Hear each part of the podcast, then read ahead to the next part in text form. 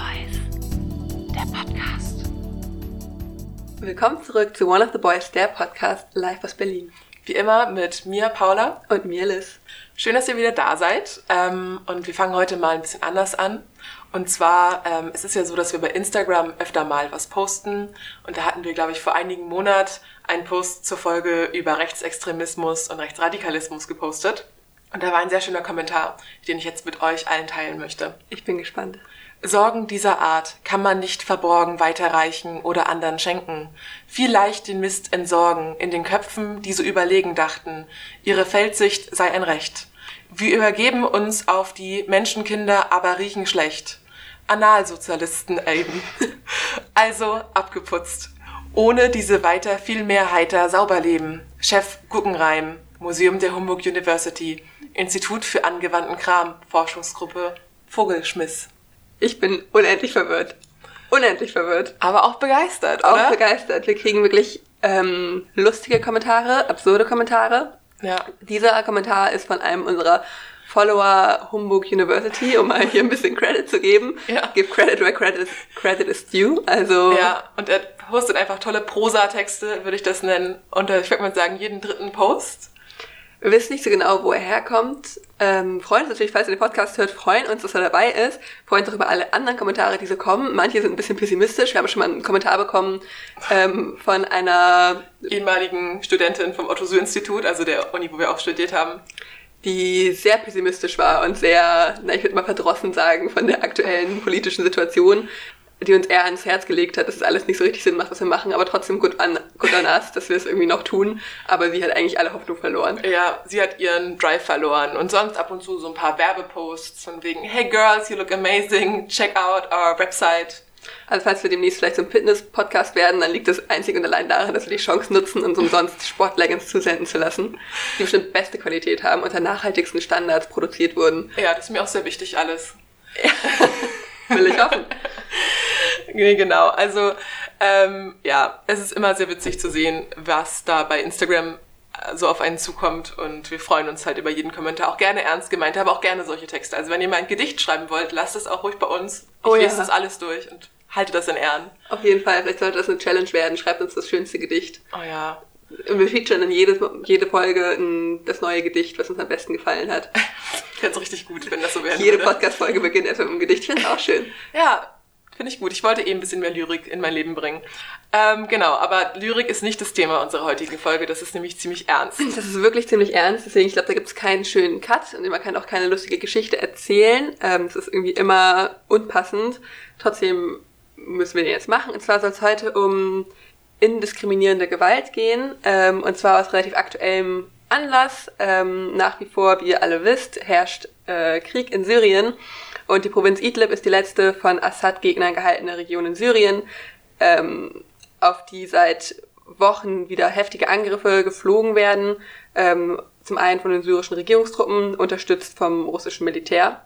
Da gab es jetzt in den letzten Tagen wieder ein bisschen mehr mediale Aufmerksamkeit, ähm, weswegen das ein bisschen mehr in ja, unsere Aufmerksamkeit gerückt ist. Zum Beispiel hat Fadul Abdul Ghani vom syrischen Netzwerk für Menschenrechte gegenüber türkischen Reportern gesagt, dass in den letzten Tagen die schlimmsten Bombenangriffe mit den meisten Toten seit drei Monaten äh, erlebt wurden. Und das wollen wir als Anlass nehmen, um darüber zu sprechen, was der Sinn ist von dieser willkürlichen Gewalt, die auf die Zivilbevölkerung ausgeübt wird, was quasi der Sinn für die für das syrische Regime sein könnte. Und da nutzen wir die Theorie oder gucken uns die Theorie an von Statis Kalivas. Äh, der hat ein Buch geschrieben, The Logic of Violence in Civil Wars, schon im Jahr 2000, also schon gut einige Zeit her, ähm, aber wird oft noch genutzt und wird sich darauf bezogen, sowohl kritisch als auch positiv. Also es ist jetzt keine Theorie, die wir einfach oh ja, unkommentiert quasi hinstellen, sondern das ist jetzt, kann man schon irgendwie hinterfragen. Aber er gibt erstmal überhaupt ähm, ja ein Deutungsangebot, warum ähm, Regierungen überhaupt solche Art von indiskriminierender Gewalt nutzen. Genau, also gibt es irgendwie eine Strategie, konkrete Strategie von Gewalt in Bürgerkriegen, Gewalt gegen Zivilisten, ähm, welche Funktion hat die und welcher Logik folgt sie? Also er macht da eine Argumentation auf, wo er sagt, es gibt eine bestimmte Logik von Gewalt und erklärt die dann. Ähm, und wir wollen euch das heute halt an dem Beispiel von Gewalt gegen die syrische Zivilbevölkerung ein bisschen erläutern. Deswegen jetzt erstmal zum Begriff der indiskriminierenden Gewalt. Das ist eigentlich ein ziemlich euphemistischer Begriff, wenn man drüber nachdenkt. Ähm, klingt ja erstmal nach was Positivem, bedeutet aber eigentlich, dass die Gewalt, wie schon gesagt, willkürlich ausgeführt wird, also nicht unterschieden wird zwischen KombatantInnen und ähm, am quasi aktiv in kämpferischen Handlungen Beteiligten und ZivilistInnen, ähm, also Menschen, die quasi versuchen, einfach ein friedliches Leben zu führen ähm, und nicht im Militär sind, nicht in irgendwelchen Guerilla-Gruppen äh, oder sich unter den Aufständischen befinden.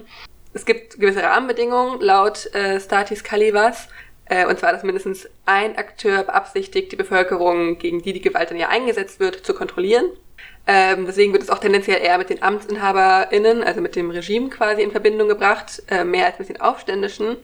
Der Ausgangspunkt ist dabei immer, dass ähm, die Amtsinhaber wählen, ob sie indiskriminierende oder selektive Gewalt nutzen, also selektive Gewalt quasi als Gegenpol, dass ähm, konkret entschieden wird, wer äh, getötet oder verschleppt werden soll, weil man eben weiß, okay, man hat die Information, das ist eine Person, die gehört zu den Aufständischen ähm, und die möchten wir gezielt ja, angreifen.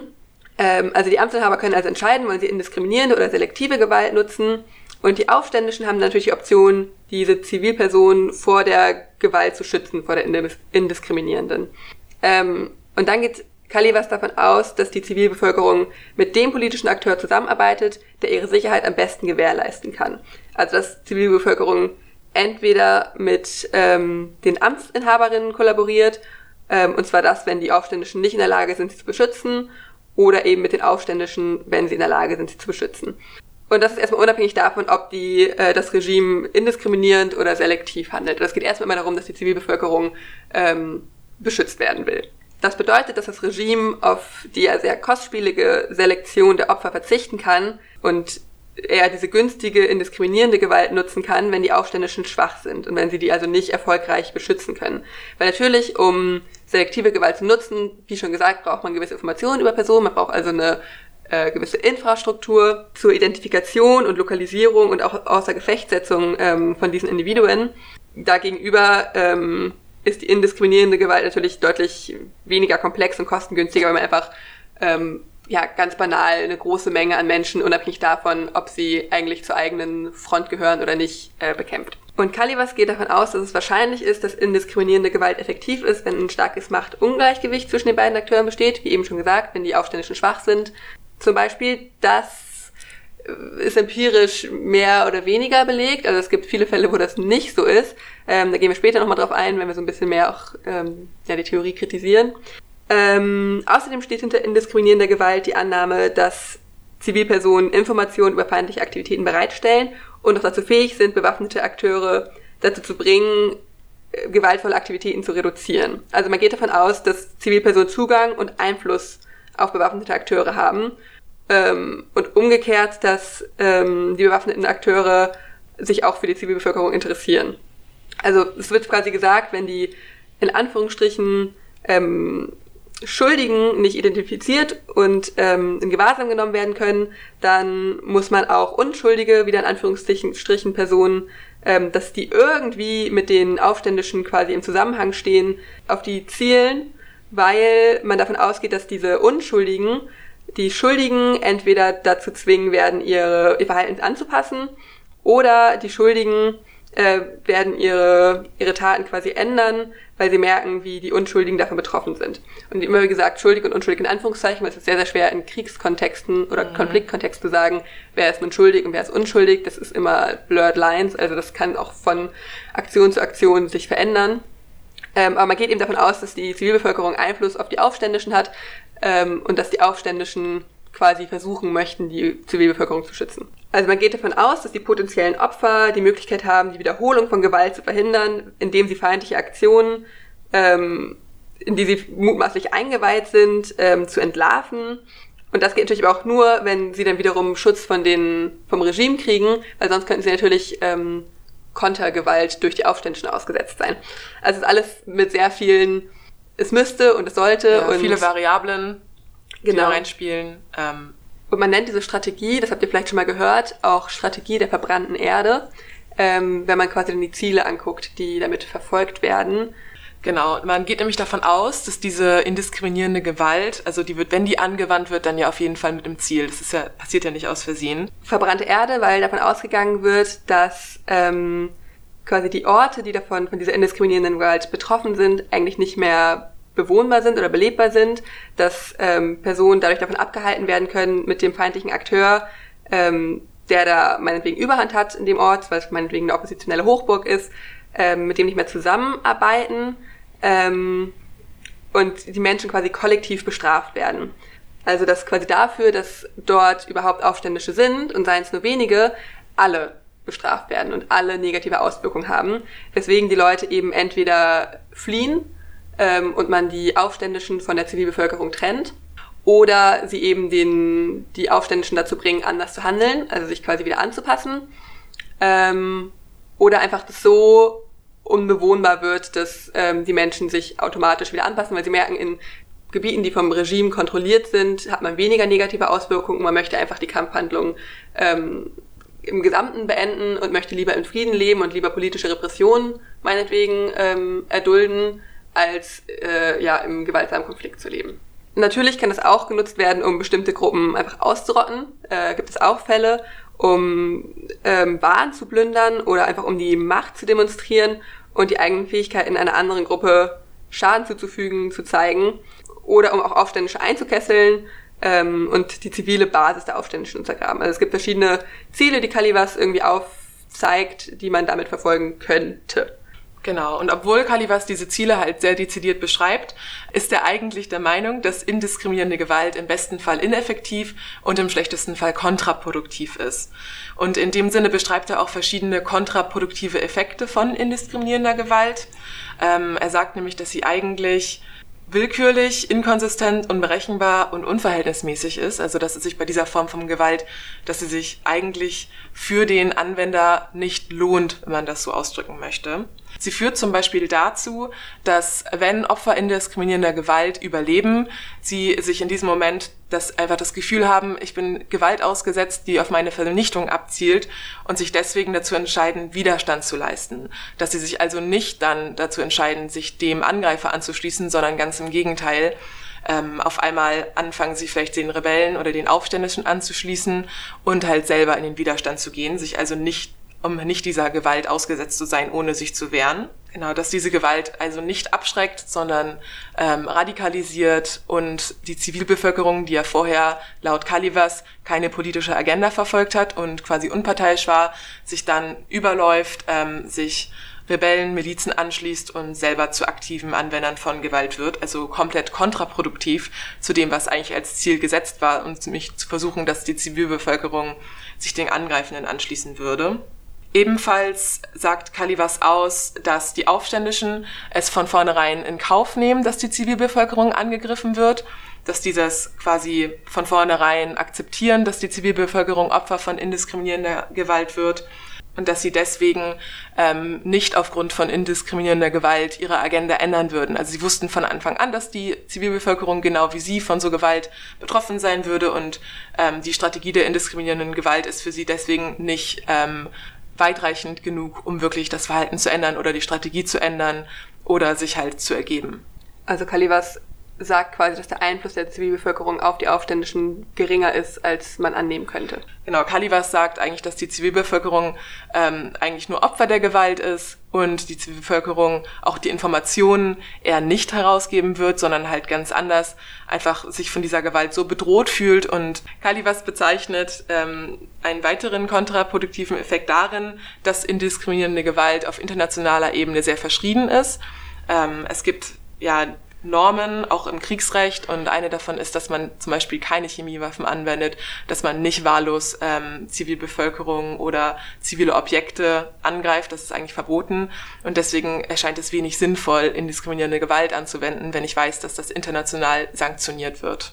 Also aufgrund von diesen kontraproduktiven ähm, Effekten geht Kalivas davon aus, dass es eigentlich sinnlos ist, indiskriminierende Gewalt anzuwenden und dass man sich stattdessen dazu entscheidet, selektive Gewalt ähm, auszuüben, weil man dadurch gezielter vorgehen kann, ähm, man vermeidet die kontraproduktiven Effekte und kommt ja letztendlich trotzdem zu seinen Zielen. Also er sagt durchaus, dass indiskriminierende Gewalt am Anfang sinnvoll sein kann, weil es eben kostengünstiger ist, aber dass man im Laufe eines Konflikts dann immer einen Wandel zu selektiver Gewalt wahrnehmen sollte, könnte. Genau, also er geht davon aus, dass es vielleicht am Anfang eine Strategie ist, die einschüchtern kann, die Macht demonstrieren kann und äh, die auch auf eine bestimmte Art und Weise wirksam ist, dass sich das aber langfristig nicht lohnt, weil es halt sanktioniert wird, weil es ähm, kontraproduktiv ist in dem Sinne, dass die Zivilbevölkerung sich eben in den Widerstand gehen würde und dass es daher eigentlich sinnvoller ist, selektiv Gewalt anzuwenden, indem man vielleicht, indem man mehr Informationen sammelt, ähm, indem man vielleicht mit der Zivilbevölkerung zusammenarbeitet oder mit anderen Akteuren zusammenarbeitet und dann nur noch selektiv auf die Gegner Gewalt einwendet. Und das ist empirisch nicht unbedingt belegt, äh, wie man ja auch in Syrien sieht. Ich meine, der Konflikt, der hält jetzt seit acht Jahren an äh, und wir sehen immer noch ähm, den Einsatz von indiskriminierender Gewalt. Und auch generell hat äh, Kalibas eine ziemlich starke Unterscheidung von Zivilbevölkerung, die quasi ähm, ja irgendwie unschuldig ist. Ja, und unpolitisch, keine Agenda hat. Genau, also er macht schon ziemlich deutlich, dass ähm, auch die Zivilbevölkerung Akteursstatus hat und dass sie jetzt nicht einfach nur bloßes Opfer sind, sondern dass sie ja eben dadurch, dass sie den Zugang zu Informationen haben, auch explizit Einfluss nehmen können auf ähm, den Konflikt. Aber er macht eben eine starke Trennung auf zwischen Menschen, die ähm, ja am Kampf teilnehmen und Menschen, die nicht am Kampf teilnehmen. Und ähm, hat so ein sehr realistisches Bild. Also Realismus ist auch so eine quasi über Theorie in der Politikwissenschaft, ähm, dass davon ausgeht, dass ähm, Akteure rational handeln, also quasi so Kosten-Nutzen-Abwägungen machen mhm. ähm, und geht nicht wirklich auf ja, individuelle Anreize und sowas ein, wie. Genau, oder auch Verstrickungen. Ich meine, es gibt bestimmt Verbindungen zwischen Akteuren und Zivilbevölkerung. Ich meine, die wandeln sich vielleicht, Menschen entscheiden sich um. Es gibt auch, kein Mensch ist ja jetzt ja nur kombatant. So. Deswegen ist es schwierig, da eine klare Grenze zu ziehen und zu sagen, dieser Akteur oder alle diese Akteure werden sich so verhalten, weil es für sie in dem Moment am rational logischsten ist. Ich glaube nicht, dass Entscheidungen so getroffen werden, auch nicht in Kriegssituationen. Nichtsdestotrotz hilft die Theorie ähm, erstmal, um überhaupt diese indiskriminierende Gewalt zu verstehen, was das bedeutet. Ähm, und jetzt versuchen wir das mal im Kontext von Syrien nochmal anzuschauen.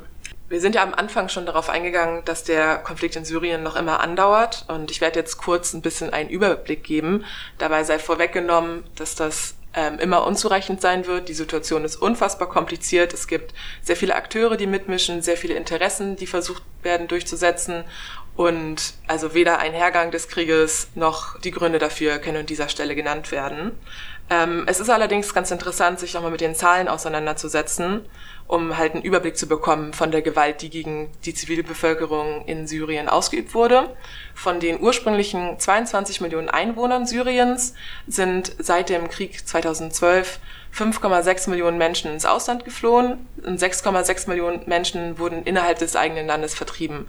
Man kann also davon ausgehen, dass ungefähr die Hälfte der Bevölkerung im Laufe des Syrienkrieges entweder vertrieben oder zur Flucht gezwungen wurde, was einfach enorm viel ist. Und das haben wir in Deutschland auch durch die ganze mediale Berichterstattung auch sehr viel mitbekommen. Und es gibt insgesamt ungefähr 500.000 ähm, zivile Opfer im Syrienkrieg, was ebenfalls sehr, sehr viel ist. Und die meisten von denen wurden von Truppen des Regimes, von syrischen oder von iranischen Milizen oder auch von russischen Bomben getötet getötet. Es gibt auch sehr viele Fälle von Millionen Menschen, die verletzt sind, verstümmelt wurden. Zehntausende sind inzwischen auch verschwunden. Ähm, es gibt immer wieder Berichte von Folter. Ähm, also ich glaube, ich muss nicht erklären, dass die Situation in Syrien einfach unfassbar grausam ist und sehr viel Leid dort gab. Man unterstellt dem Assad-Regime ähm, seit 2012 auch eine Eskalation der militärischen Strategie. Und zwar geht man davon aus, dass indiskriminierende Gewalt ganz gezielt eingesetzt wurde. Das begann 2012, ähm, als dicht besiedelte Provinzen ähm, wie Aleppo zerbombt wurden oder die Stadt Homs angegriffen wurde. Da kam es vermehrt zum Einsatz von Fassbomben.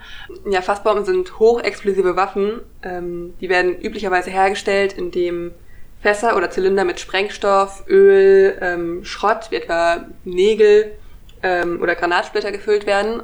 Und die werden dann aus Helikoptern abgeworfen ähm, sie wiegen etwa zwischen 100 und 1000 äh, Kilogramm und können eigentlich ganze Stadtteile äh, vernichten. Und sie sind dabei wirklich besonders unpräzise, weil die eben so schwer und groß sind, dass man überhaupt nicht gut zielen kann. Die werden einfach quasi willkürlich abgeworfen. Fassbomben stellen daher immer eine Form der indiskriminierenden Gewalt dar. Es ist ganz logisch, man kann nicht selektiv auf Menschen abzielen, wenn man eine 200 Kilogramm Bombe auf einen ganzen Stadtteil abwirft. Man nimmt quasi in Kauf, dass Zivilisten getroffen werden und man zerstört auch ganz aktiv Infrastruktur. Da haben wir wieder dieses Prinzip der verbrannten Erde. Ähm, daher ist die Vermutung, dass diese indiskriminierende Gewalt auch gezielt ähm, angewandt wird und dass dahinter auch eine Strategie steht, finde ich jetzt auch gar nicht so abwegig. Das Violations Documentation Center in Syrien, das VDC, hat ähm, viele Daten gesammelt und geprüft und geht inzwischen davon aus, dass 92 Prozent der Opfer von indiskriminierender Gewalt ähm, Zivilisten waren, also sehr, sehr viele. Und auch der Anteil der zivilen Opfer steigt weiterhin. So gab es 2011 nur ungefähr 4 Prozent zivile Opfer und jetzt haben wir 2017 88 Prozent ähm, zivile Opfer gehabt in Syrien. Also es wird eigentlich nur noch schlimmer. Da würden wir auch dann Kalivas quasi widersprechen und sagen, indiskriminierende Gewalt hört nicht auf, sondern sie wird anscheinend immer, immer weiter verwendet und die Zivilbevölkerung wird immer weiter ähm, angegriffen. Es ist natürlich auch so, dass nicht nur Menschen angegriffen werden, sondern zivile Objekte werden angegriffen. Das sind Schulen, das sind Krankenhäuser, ähm, also genau die Orte, die wichtig sind für Städte, die Orte, an denen soziales Leben stattfindet, an denen sich Zivilisten befinden, werden gezielt angegriffen. Und das wurde in Syrien ähm, auch sehr massiv ähm, betrieben, teilweise sogar mit Daten, die wahrscheinlich von der UN an Russland weitergegeben wurden, um eigentlich diese Ziele zu schützen. Wenn man halt sagt, man möchte Rebellen angreifen, man möchte die vertreiben aus den Städten, aber man möchte dann keine Schulen angreifen. Wir sehen das Gegenteil. Schulen wurden gezielt angegriffen. Und es ist auf jeden Fall eine Vermutung, dass das ähm, auch einfach mit Absicht passiert, dass es kein Zufall in dem Moment mehr ist. Die Angriffe, die ja weiterhin gefahren werden, teilweise vom Assad-Regime, was ja gemeinsam mit Russland in Syrien vorgeht, um die Rebellen immer weiter zu vertreiben. Und inzwischen ist ja auch Syrien wieder, ich glaube, fast komplett im, in Assads, unter Assads Kontrolle, bis auf die Region im Norden, Idlib, was wir auch am Anfang gesagt hatten. Oh ja, und die Rechtfertigung ist halt, dass man die Terroristen bekämpft, dass man die vertreiben muss und dass diese Form der Gewalt daher einfach angemessen ist das ist äh, eben ganz interessant, dass es so geframed wird, als würden Terroristen äh, bekämpft werden. Es gibt Paper oder Untersuchungen, die eben versuchen, ein anderes Bild zu schaffen und ähm, die Strategie dahinter ähm, ja, zu entmanteln, würde ich es mal nennen, dass es eben nur vordergründig um die Bekämpfung von Terroristen geht, aber hintergründig eine ganz andere Strategie gefahren wird. Und da haben wir uns ähm, einen Report angeguckt von dem Global Public Policy Institute, wird von Theresa Lüttgefend und Tobias Schneider ähm, rausgegeben oder geschrieben. Äh, und zwar ist das ein Report über die Logik der Nutzung von Chemiewaffen in Syrien. Ähm, Chemiewaffen sind nochmal was Spezielles. Es ist quasi ein Teil von indiskriminierender Gewalt. Ähm, nochmal ein sehr perfider. Mhm, auch äh, verboten. Auch verboten, natürlich. Ähm, aber die, da, gehen sie eben im Großen und Ganzen auch auf die Nutzung von indiskriminierender Gewalt ein und dieser Strategie. Ähm, und Sie sagen, dass das natürlich keinen sofortigen Effekt hat für die Verschiebung von Fronten, diese Art der Gewalt, aber im Kontext der generellen Militärstrategie des Regimes durchaus Sinn machen. Ähm, und zwar hat das Regime relativ knappe Ressourcen und auch Manpower, ähm, weswegen diese Strategie des kollektiven Bestrafens von Bevölkerungsgruppen, die aufständisch unterstützen oder beherbergen, äh, durchaus sinnhaft ist. Und wie eben schon mal gesagt, äh, ich wiederhole es nochmal, diese Strategie ist als verbrannte Erde bekannt und die zielt eben nicht darauf ab, Oppositionelle durch Kompromisse oder die Bereitstellung von Infrastruktur oder Güter ähm, quasi für sich zu gewinnen, sondern die zielt ganz dezidiert darauf ab, dass so unerträglicher Schmerz herbeigeführt wird, dass die ZivilistInnen ähm, gezwungen sind, entweder ihre Unterstützung den aufständischen Gruppen zu entziehen oder aus den Gebieten, die nicht unter der, der, Kontrolle vom Regime sind, zu fliehen. Und das können wir auch in Syrien ganz konkret beobachten, wie wir vorhin gesagt haben. Die Hälfte der Bevölkerung befindet sich auf der Flucht oder ist geflohen. Ähm, da kann man auf jeden Fall von verbrannter Erde sprechen. Genau, wie du eben schon gesagt hast, dass es eben extrem gewalttätige Bedingungen sind, unter denen eigentlich ein friedliches, ziviles Leben überhaupt nicht möglich ist, ähm, wenn das Gebiet nicht unter der Kontrolle vom Regime ist. Und das ist eben auch ein Anreiz, ähm, das habe ich glaube ich eben auch schon mal gesagt, als ich die Theorie vorgestellt habe, ähm, dass die Menschen sehen, in einem Gebiet, was vom Regime kontrolliert wird, da ist eben ein relativ normales, friedliches Leben möglich. Und in den Gebieten, die von Aufständischen ähm, quasi kontrolliert werden, ist es nicht möglich. Ähm, und das wird auch relativ deutlich, wenn man nochmal im Detail sich quasi anschaut, was passiert ist. Im April 2012, und das war ein Jahr nach dem Ausbruch des Aufstandes, aber noch vor der Eskalation von dieser indiskriminierenden ähm, Gewalt, schätzte der Hoch das Hochkommissariat der Vereinten Nationen für Flüchtlinge, also UNHCR, dass etwa 65.000 Syrer und Syrerinnen in die Nachbarländer geflohen sind. Und nur acht Monate später, also quasi nach ähm, der Eskalation von diesen indiskriminierenden Angriffen, hat sich die Zahl fast verzehnfacht ähm, auf mehr als 500.000. Also da sieht man eine ganz klare Korrelation. Und das zeigt natürlich nicht nur, wie sich die Fronten verändern oder wie ähm, quasi das Machtverhältnis zwischen Aufständischen und Regime sich verändern, sondern auch, wie intensiv die Gewalt einfach ist. Weil es ist ganz überwältigend viele Menschen flohen nämlich aus den Gebieten, die sich außerhalb der staatlichen Kontrolle befanden, aber noch innerhalb der Reichweite von Luftangriffen oder Langstreckenartillerie lagen, ähm, also die quasi noch beschossen werden konnten. Und nach Angaben des UN-Büros für die Koordinierung humanitärer Angelegenheiten, OCHA, ähm, war willkürliche Gewalt, also indiskriminierende Gewalt gegen besiedelte Gebiete der Hauptgrund für die syrische Flucht. Das muss man sich mal mhm. wirklich äh, quasi. Das ist halt unfassbar, aber ich meine, ich kann das ja total nachvollziehen. Also ich denke, jeder Mensch kann sich da reinversetzen, wenn ich jetzt wüsste, ähm, ich wohne in einer Stadt, wo die Gefahr besteht, oder ich wohne in einem Gebiet, wo die Gefahr besteht, dass ich zerbombt werden kann, dann fliehe ich, wenn ich die Möglichkeit dazu habe. Soweit es geht. Richtig, und deswegen sagen Schneider und Lüttgefend in ihrem Report, dass die syrische Regierung zwar weiter an Boden gegenüber den Rebellen an der Front verlor zu der Zeit, aber eigentlich ihr politisches Ziel, aufständische und Zivilbevölkerung zu trennen, immer noch verfolgten und es ihnen in erster Linie nicht um die Kontrolle des Territoriums ging, sondern um die Schaffung eines komparativen, also vergleichsweise ähm, größeren Vorteils, äh, was die Stabilität und die Sicherheit anbelangt für die regierungstreue Gebiete. Dass also in diesem Vakuum quasi die Regierung von Bashar al-Assad ziemlich stabil und zuverlässig wirkte im Vergleich zu den ähm, Gebieten, die quasi von den Aufständischen kontrolliert wurden. Und dadurch hatten sie eben diesen ähm, Sicherheitsvorteil, Stabilitätsvorteil im Vergleich. Und was auch wichtig ist, was auch in diesem Report hervorgehoben wird, ist, dass es dem Assad-Regime gelungen ist, die wahllose Gewalt gegen Zivilisten in oppositionellen Gebieten mit der Präsenz von bewaffneten Rebellen zu verknüpfen.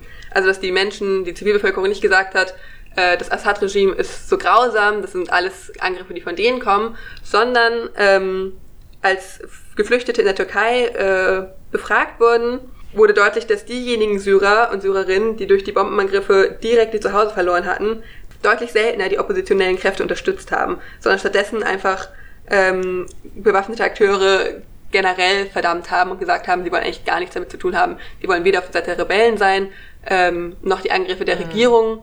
Natürlich auch, sind sie auch dagegen, aber dadurch, dass es eben in den von der Regierung äh, kontrollierten Gebieten viel friedlicher war, dann tendenziell eher auf dieser Seite. Also es gab dann nicht diesen Effekt, dass Menschen übergelaufen sind und gesagt haben, sie schließen sich jetzt den Rebellen an, weil sie von dieser Gewalt getroffen werden. Genau. Äh, und das ist eben auch ganz besonders ausgeprägt bei Frauen, die ja tendenziell weniger an bewaffneten Kampfhandlungen äh, beteiligt sind, sondern quasi das zivile Leben, in diesem zivilen Leben verankert sind, ähm, die eben viele reproduktive Aufgaben zu Hause doch übernehmen, ähm, dass die das besonders extrem so gesehen haben. Also dass die diese indiskriminierende Gewalt auch eher mit den Rebellen in Verbindung gebracht haben ähm, und eben nicht mit dem Assad-Regime. Und deswegen ähm, haben Lütgefend und Schneider geschlussfolgert, dass das Assad-Regime eben eine ganz spezielle militärische Strategie verfolgt hat, und zwar den systematischen, weit verbreiteten und wahllosen Einsatz von Chemiewaffen und eben somit auch indiskriminierender Gewalt gegenüber oppositionellen Städten. Und ich finde, man kann ja, auch wenn das sehr perfide klingt, fast sagen, dass diese Strategie sehr erfolgreich war letztendlich. Kann man bisher so sagen. Ich meine, im Syrien-Konflikt ist wahrscheinlich noch nicht... Noch nicht das letzte Wort gesprochen, auf gar keinen Fall. Und ich meine, klar, also erfolgreich ist, klingt zynisch in dem Moment. Wie gesagt, ja. das gesamte Land sind unfassbar viele Städte zerstört worden, Menschen sind gestorben, Menschen wurden vertrieben, ähm, Infrastruktur ist zerstört. Aber wenn wir jetzt in diesem Realismus bleiben, dann ist es so, dass Assad inzwischen die Kontrolle über weite Teile des Landes momentan auf jeden Fall wieder erlangt hat. Ja, und viele ähm, ja, umliegende Länder quasi schon wieder das in, akzeptiert haben und das schon wieder ansehen, die Assad-Regierung, die eigentlich noch vor wenigen Jahren ja. als gestürzt gesehen wurde oder dass man gesagt hat, man kann nicht mit Assad man weiterarbeiten. Eben, er ist ein Diktator, er würde Chemiewaffen gegen sein eigenes Volk richten. Ähm, ich finde, da hat sich die Rhetorik auch wieder sehr geändert im Diskurs. Man merkt wieder, hm, vielleicht war es vorher doch nicht ganz so schlimm. Wir hatten wenigstens eine Regierung, mit der wir auch als Staat irgendwie arbeiten konnten. Und jetzt haben wir ein Land im Bürgerkrieg und dann wünscht man sich vielleicht irgendeine Form von Regierung, egal ob das dann ein Diktator ist oder nicht. Genau, also so viel zu der Theorie der indiskriminierenden Gewalt und den Syrien-Konflikt, wie wir schon gesagt haben, das ist ähm, absolut kein umfassendes Bild dieses Konflikts. Es ist so vielschichtig, man kann mhm. auch nicht, das ist auch nur eine Erklärungsweise, warum eventuell diese Art von Angriffe ähm, gefahren werden. Es kann auch tausend andere Möglichkeiten und Erklärungsvorschläge äh, geben. Ähm, genau, aber vielleicht ist es ja für euch auch ein kleiner Denkanstoß und erleuchtet euch so ein bisschen die Logik hinter diesem Konflikt. Genau. Und ich glaube, damit sind wir auch am Ende dieser Folge angekommen und hören uns dann in zwei Wochen wieder. Genau. Bis dann.